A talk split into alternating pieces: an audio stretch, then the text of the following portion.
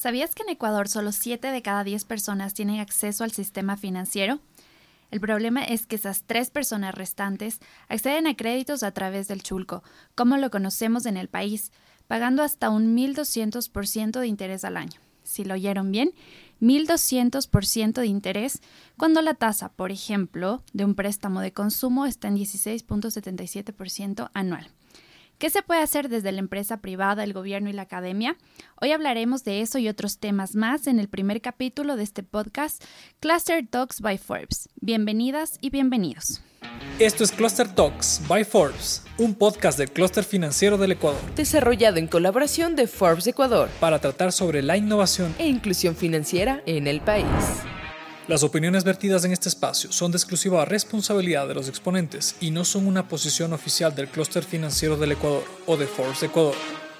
Hola a todos, soy Daniela Segovia y hoy hablaremos sobre algunos caminos que podemos recorrer para que este sector sea más innovador e incluyente y qué mejor que estas soluciones sean planteadas por sus propios actores.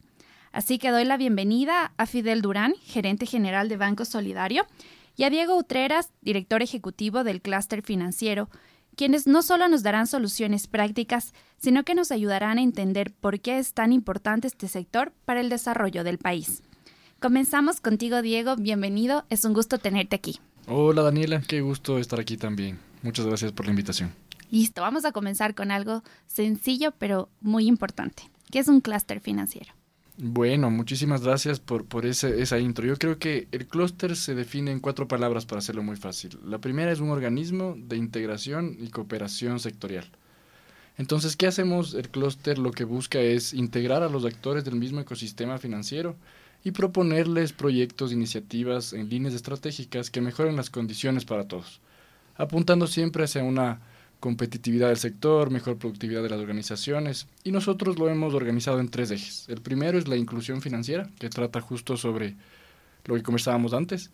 La segunda es eh, innovación financiera y la tercera es atracción de capitales. ¿Pero y qué se diferencia de otras organizaciones o gremios? ¿Qué tienen de único? Bueno, yo creo que es el alcance, creo que eh, y, y, la heterogeneidad de los actores. Nosotros en el clúster tenemos no solamente bancos o cooperativas, sino también habilitadores tecnológicos, proveedores de servicios, tarjetas de crédito, eh, buros que también hacen parte del ecosistema financiero y que desde su perspectiva nos entrega muchísima información para mejorar estas condiciones y entender los problemas desde la raíz, estos retos que tenemos como sector.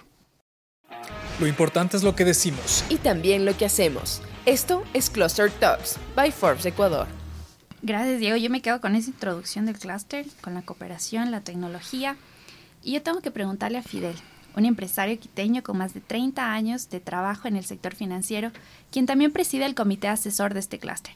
Bienvenido Fidel, es un gusto tenerle en esta cabina hoy. Yo tengo que preguntarle, ¿por qué ser parte del clúster? Gracias Daniela por la invitación. A ver, a ver yo, quisiera complementar lo que decía Diego. Claro que sí. En, en realidad el clúster no es un gremio. El, el clúster lo que busca es articular y sumar los esfuerzos de los diferentes actores del ecosistema financiero. A diferencia de un gremio que busca de alguna manera eh, acciones o iniciativas que beneficien a sus miembros. En el clúster realmente estamos pensando en el cliente final. Más allá de las instituciones, el trabajo de todas nuestras organizaciones busca eh, que más clientes tengan acceso a productos y servicios financieros y que esos productos y servicios financieros les ayuden para mejorar sus negocios, su, sus hogares, sus casas, que tengan mejores condiciones de vida. ¿Y por, por qué ser parte del clúster? ¿Por qué ser parte del clúster? Porque las empresas no estamos solas en el mercado. Somos parte de un ecosistema, interactuamos con otro tipo de instituciones. Interactuamos con proveedores de tecnología, interactuamos con proveedores de otro tipo de servicios, interactuamos con estudios jurídicos, interactuamos con muchas organizaciones. Y lo importante es que todas estas organizaciones con las que interactuamos, que somos parte del ecosistema, eh, trabajemos de manera colaborativa eh, en búsqueda de mejorar la competitividad de toda la industria. Finalmente, quien se beneficia cuando tenemos una industria financiera más competitiva es el cliente final. Como nos decía al inicio del podcast, la colaboración es importante en cualquier industria.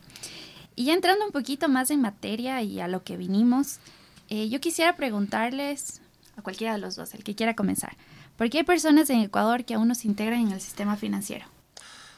Lo primero, tú decías, 7 de cada 10 personas está en el sistema financiero, efectivamente. Pero 7 de cada 10 está básicamente con una cuenta de ahorros. Cuando uno ve las cifras de crédito, las cifras son más alarmantes. Apenas 2 de cada 10 ecuatorianos tiene acceso a crédito. Apenas 2 de cada 10 ecuatorianos tiene acceso a crédito. Eh, eso significa que existe una cantidad importante de clientes que están siendo atendidos por la usura. Se habla de alrededor de 3 millones de microempresarios, por ejemplo, que al no tener acceso al sistema financiero eh, están siendo financiados por la usura. Ahora, ¿por qué no se pueden integrar? Porque no ha existido un trabajo colaborativo que entienda que eh, llegar a esos segmentos de la población que no son atendidos no pasa solamente por las acciones que hagamos desde el sector privado. El llegar a esos segmentos requiere acciones desde el sector privado y los bancos y el sistema financiero nos hemos preparado para llegar a esos segmentos. Pero también pasa por acciones desde el ámbito normativo y legal. Y desafortunadamente en el Ecuador, la normativa que tenemos desde hace 15 o 16 años eh, está impidiendo que tengamos o que generemos mayor inclusión financiera. En los últimos 15 años, la cartera de microcrédito en el Ecuador, por ejemplo, ha crecido cinco veces, de 600 a, a 3 mil millones. Sin embargo, el nuevo cliente sigue siendo el mismo. ¿Qué significa eso? Que estamos prestando más plata a la misma gente. ¿Cuál es la principal variable que impide que podamos llegar a esos clientes, a más clientes? Los límites a las tasas de interés. Son muchas personas no pueden acceder y justo eso yo les quería preguntar. ¿Cuántos productos financieros ustedes utilizan con normalidad? Ustedes. Por ejemplo, no sé, yo tengo una cuenta de ahorro, una tarjeta de crédito. Y justo estaba leyendo que en promedio los ecuatorianos usan dos y en otros países de la región en promedio usan tres. ¿Qué barreras tenemos? Yo te diría que hay, hay barreras desde diferentes frentes. Hay barreras desde el lado de la oferta. Es decir, hay instituciones financieras que no conocen los sectores a los que están atendiendo y se han enfocado en ofrecer un producto y nada más. y entonces tenemos que desde el lado de la oferta, si las instituciones financieras tener un mejor conocimiento de las necesidades de nuestros clientes. En Banco Solidario, por ejemplo, tenemos una amplia gama de productos y servicios financieros que incluyen crédito, ahorros, eh, transferencias, eh, incluso microseguros. Eh, después hay barreras desde el lado de la demanda. Esto es decir, que hay clientes que tienen temor de acercarse al sistema financiero. Por lo mismo hay que trabajar de manera importante en procesos de educación financiera para romper esas barreras. Y finalmente hay barreras normativas. Y eso le corresponde a los creadores de la política pública. Y digo, ¿quién tiene la tarea pendiente de esas personas que no pueden integrarse? ¿Quién tiene la tarea pendiente de cambiar esta realidad? Bueno, yo creo que son varios los que tienen que empezar a avanzar con esta, esta línea, ¿no es cierto? Como bien decía Fidel, desde la oferta, eh, la capacidad de llegar a los clientes, el alcance que podamos tener, eh, los canales digitales, los medios de pago, hay una brecha importantísima en conectividad en el país que se requiere para llegar a la ruralidad y empezar a proponer nuevos, nuevos medios de pago y canales para incluir a las personas. Por el otro lado, como bien decían, autoridades, reguladores, que no solamente sea política desde la oficina, sino que se vea la realidad de la gente, el, día a día de las personas que no acceden al sistema financiero y que, como bien comentabas al inicio, tienen eh, necesidades de dinero y al, y al fin llegan al chulco donde eh, tienen muchísimos más riesgos, ¿no? Y la otra parte es un tema de educación también. Creo que en sí el sistema educativo del país no es el, el, más adecuado ni, el, ni, con una, una penetración de la más fuerte, y menos de educación financiera. Entonces, eh, hemos estado trabajando en el clúster en una estrategia nacional de educación financiera que apunte desde la base de la, de la escuela, de los colegios, de las mallas curriculares, a empezar a eh, nutrir a los niños, a los jóvenes sobre esto. Pero claro, es un camino largo que se verá con resultados en el, en el largo plazo. O sea que sí existe una estrategia financiera de inclusión nacional o solo son eh, acciones, como decir, aisladas. Hoy por hoy son acciones aisladas. El Ecuador es de los pocos países en América Latina que no tiene una estrategia nacional de inclusión financiera. Desde el clúster financiero hemos venido promoviendo en un trabajo coordinado con todos los actores la generación y ojalá el lanzamiento de una estrategia nacional de inclusión financiera y de educación financiera. respondiendo a tu pregunta anterior, ¿a quiénes? A todos. La, la verdad es que la inclusión financiera es una de las materias pendientes del Ecuador. Creo que es una de las grandes obligaciones que todos tenemos con la mayoría de gente que no tiene acceso a productos y servicios financieros. Y la verdad que me llama mucho la atención que hablamos de la inclusión y justo me decías, Fidel, que de esos eh, siete ecuatorianos que tienen acceso solo tienen cuentas de ahorro. Podemos pensar que no solo es el acceso, sino el uso y la calidad también. Definitivamente. La inclusión financiera está demostrado, digamos, que eh, genera mayor crecimiento económico. A mayor profundización en la colocación de crédito, hay más, más desarrollo de las personas. Las personas que tienen acceso a crédito, los, los pequeños negocios que tienen acceso a crédito, mejoran sus ingresos, mejoran su calidad de vida, generan empleo. Una estrategia nacional de inclusión financiera, por lo mismo, es más que una estrategia económica, es, también una estrategia social. El sector microempresarial es un gran generador de empleo y además de empleo de mano de obra no calificada. Pero para poder tener esas oportunidades requieren acceso a financiamiento. Y si hablamos justo de créditos, Diego, la inclusión depende de tal vez cuál es el uso o el destino al que se va a dar ese dinero Justo según datos de la Superintendencia de Bancos, aumenta la participación del microcrédito en Ecuador al pasar del 7.2 en 2019 a una participación del 8.1% en 2022. Bueno, yo creo que son crecimientos pequeños si los ves, o sea, es apenas un, un, un punto, ¿no? Y es lo que bien comentaba Fidel al inicio, o sea, estamos colocando más, pero en las mismas manos. Entonces tenemos muchísima gente de la base de la pirámide que todavía no accede a crédito formal y que sigue necesitando recursos. Y como bien decíamos, el, propósito del clúster en la última línea es el usuario final. El brindarle oportunidades, el, generar el mejorar la calidad de vida de los, de los ecuatorianos. Y esa la única forma es otorgándoles crédito. Entonces, con un, con un ecosistema que tiene limitaciones, eh, que no le permite ser más competitivo, que no le permite llegar a donde tiene que llegar el recurso, es, es aún más, más desafiante el, camino. Y, y, sobre todo las cifras que ves, nuevamente son crecimientos muy pequeños. Pequeños para terminar el tema de la inclusión, yo sí tengo que preguntar qué pasa con nosotras las mujeres. ¿Tenemos las mismas oportunidades y accesos en el sistema financiero? No, definitivamente no. Y el atender a mujeres genera beneficios para todos, digamos. Primero hay beneficio para las propias mujeres. Las mujeres que tienen acceso a crédito se empoderan muchísimo más. Tienen eh, mejores habilidades para ahorrar y para eh, protegerse ante situaciones adversas. Eh, la economía y el país gana con mujeres empoderadas. Pero también las instituciones financieras podemos ganar, porque efectivamente hay un mercado grande desatendido, que además ha demostrado que es mejor pagador y que es mucho más leal. Así que atender al, al, segmento de mujeres es claramente una estrategia de ganar-ganar. Y, y, no solo eso, tal vez es el tema del liderazgo de las mujeres en el ecosistema, ¿no? O sea, creo que parte de la labor en inclusión no solamente es el, otorgar créditos o, colocar productos financieros, sino brindarles o generar espacios en los que las mujeres puedan tener esos roles de liderazgo en las diferentes instituciones financieras, un sector que ha venido siendo tradicionalmente por, eh, liderado, por hombres.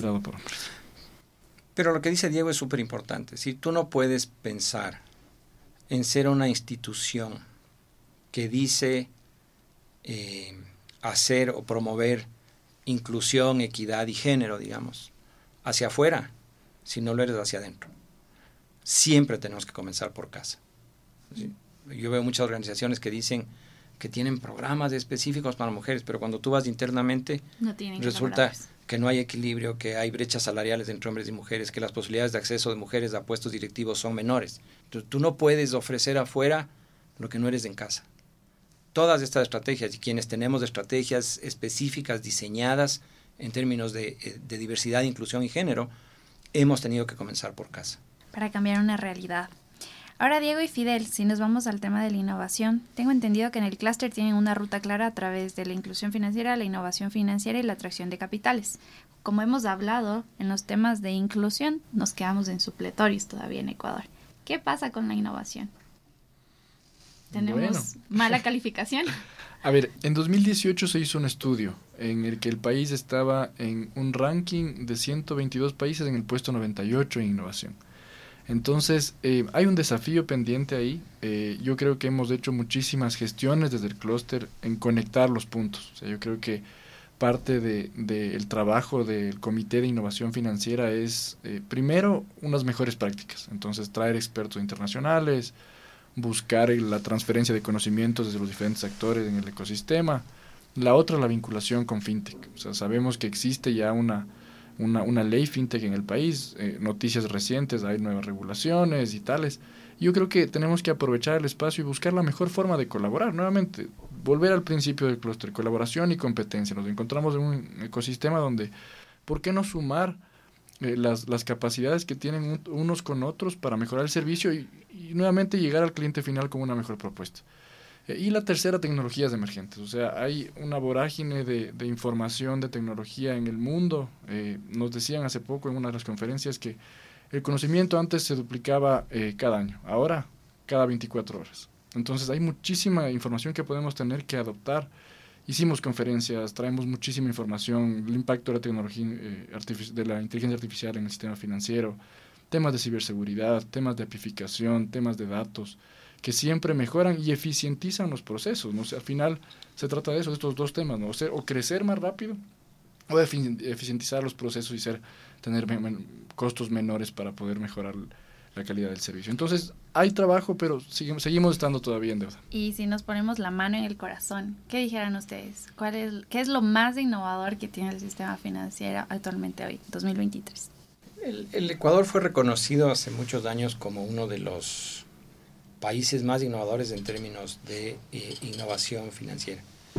Y creo que esa esencia no se ha perdido. El sistema financiero ha hecho muchísimo en términos de transformación digital Ah, hoy día tú puedes ver que casi todas las instituciones tienen apps, webs ah, a, través de los cuales los clientes pueden interactuar, pueden este, hacer solicitudes de crédito de manera, de manera virtual, hay billeteras móviles, hay agencias virtuales, hay tarjetas de crédito virtuales. Creo que el sistema ecuatoriano, el sistema financiero ecuatoriano ha avanzado muchísimo en términos de innovación. El gran reto es seguir incorporando las nuevas tecnologías para poder hacer de esa manera cada vez procesos más eficientes y que permitan un mayor acceso a, los clientes. Ahora, el desarrollo tecnológico de las instituciones tiene que ir de la mano con los desarrollos en los otros actores. Eh, tienes que trabajar en procesos de educación digital de las personas en el Ecuador. Si tú generas solamente una oferta de productos digitales y no haces educación digital por el otro lado, seguramente estás creando una nueva barrera en lugar de promover más acceso. Entonces hay que trabajar también con la población para generar educación digital. Hay que trabajar con las autoridades para generar mayor conectividad y a precios más adecuados. Ah, hay zonas en el país en donde el Internet no llega y cuando llega es caro. Hay, hay, que hacer de nuevo un trabajo desde diferentes frentes para que podamos generar eh, cada vez más innovación y transformación digital. O sea, sí es posible pensar que, porque estamos hablando de, por ejemplo, Quito, que tiene una situación diferente, es posible pensar que una provincia o una ciudad como Riobamba, que tiene menos acceso, va a poder pagar con su teléfono alguna vez o va a poder usar menos efectivo, va a poder estar más incluida en el sistema financiero y en toda esta tecnología y revolución tecnológica que tiene, y no solo la capital. Definitivamente eso ya sucede, digamos. A raíz de la pandemia, la pandemia fue un gran acelerador a, través de la, a, partir de la pandemia, cada vez más ecuatorianos hacen transacciones por canales digitales y, no solo en las grandes ciudades, digamos, sino en los, en los lugares más recónditos del país. Y Diego, ¿cómo nos vemos de aquí a corto plazo o a largo plazo en temas de innovación en Ecuador? ¿Qué podemos esperar? Bueno, yo creo que hay que seguir el camino. O sea, no, no, no quisiera adelantarme ni, ni tengo la, la, la, bolita mágica para decir, bueno, así van a ser las cosas. Porque el camino tiene que construirse y tenemos que eh, seguir sumando esfuerzos. Yo creo que la propuesta que traemos desde el clúster es eso, o sea, colaborar para mejorar las condiciones de todos. Y ahí es donde, oye, innovemos. Entonces, si uno de los actores tiene algo, compartamos, empecemos a generar espacios seguros donde los, los, diferentes actores digan, oye, yo creo que en el ecosistema podemos hacer esto mejor. Entonces, recibir ese conocimiento, seguir eh, trayendo de, de fuera, la rueda ya está inventada, no tenemos que que, hacer nada nuevo, más bien tratar de buscar toda la información que tenemos, aplicarla al ecosistema financiero y empezar a buscar esos caminos. Yo creo que eh, el, el, esfuerzo está ahí y nosotros no descansaremos para que llegue a todos los actores, sobre todo eso. Y tal vez la innovación está anclada con tenerle al cliente en el centro, pensar en el cliente, en las necesidades de los ecuatorianos. Definitivamente, creo que todas las instituciones financieras hemos hecho la transición de ser instituciones centradas en productos a ser instituciones centradas en los clientes. ¿Cuál es una tarea pendiente que tenemos, Diego, con temas de innovación, como pensando desde el centro del clúster?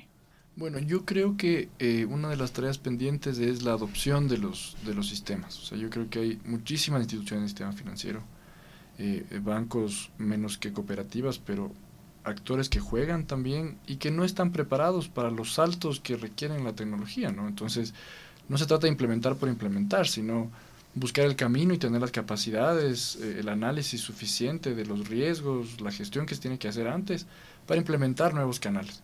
Y pues ahí es donde tenemos que lanzarnos con nuevos modelos y asegurarnos de que esa tecnología es compatible con los sistemas actuales y con la necesidad del cliente. Yo te diría que en realidad lo que tenemos que buscar es la democratización del conocimiento y eso en buena medida se puede lograr a través de alianzas. Y esa es una de las cosas que en el clúster se procura impulsar.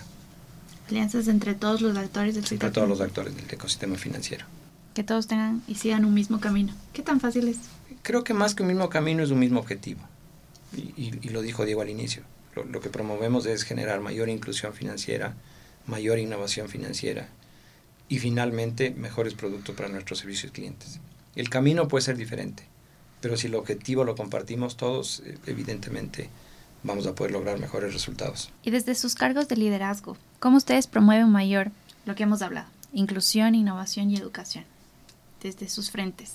Bueno, Banco Solidario es el líder en, en la promoción de la inclusión financiera en el país. Comenzamos hace 30 años. A lo largo de estos 30 años hemos incorporado a más de un millón y medio de personas al sistema financiero. Eh, somos muy activos en términos de, de, promover mejoras de nuestros procesos, de nuestros productos. Tenemos una amplia gama de productos y servicios financieros y además trabajamos de la mano con otros actores del ecosistema financiero para promover mejoras y también con el gobierno y con el sector público para promover cambios de la normativa que nos permitan cada vez generar más inclusión financiera. Diego.